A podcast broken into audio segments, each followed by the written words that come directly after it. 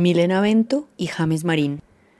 Su taller toma el nombre que le daban a su abuelo, chamán y sabio, pues pertenecía al clan de los abuelos arrendajos, esos pájaros preciosos con el plumaje negro, amarillo y blanco. Esto nos permite descubrir que para la etnia ticuna hay familias o clanes, aéreos, acuáticos y terrestres, y que se identifican con animales que juegan el papel de apellidos, jaguares o ardillas, por ejemplo, lo que los previene de casarse entre sí evitando el incesto. Así, Milena nos cuenta que su papá pertenece al clan Guacamaya y su mamá al clan Cascabel, y que viven río arriba, a cuatro horas en lancha de Leticia, en la comunidad de Nuevo Jardín.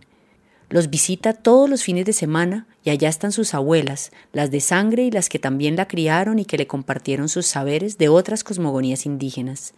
Adora a Aru, esa abuelita centenaria que todavía teje con sus manos fuertes hamacas de tres metros y que le ha sabido transmitir sus conocimientos ancestrales a toda la estirpe. Milena se sabe orgullosa portadora de esa habilidad tejedora de mundos. Ella y esa mamá suya le enseñaron todos los secretos del tejido durante los tres meses que estuvo encerrada mientras se celebraba la fiesta de la pelazón, su paso a la pubertad. Allí entendió la dimensión de los rituales que practica su cultura, como untar a los bebés de tintura de ubito, un pigmento negro con el que se les embadurna al nacer para evitarles cualquier enfermedad o picadura, pero también para protegerlos del mal de ojo o la envidia. A las parturientas también se les cubre la panza para abrazar con buena energía la llegada a la vida del recién nacido.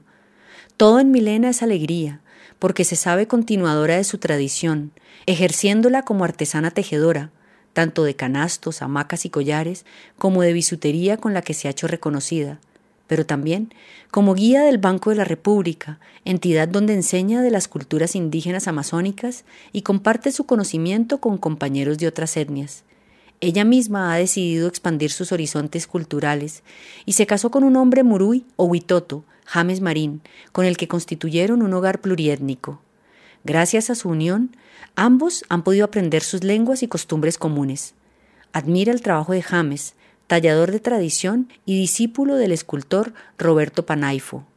Talla en maderas de balso, isira y palosangre, máscaras con rasgos específicos de cada etnia amazónica lo que también a él le ha permitido hacer pedagogía de la riqueza de su territorio. Se saben herederos de potentes culturas y se han impuesto la misión de nunca permitir que se extingan.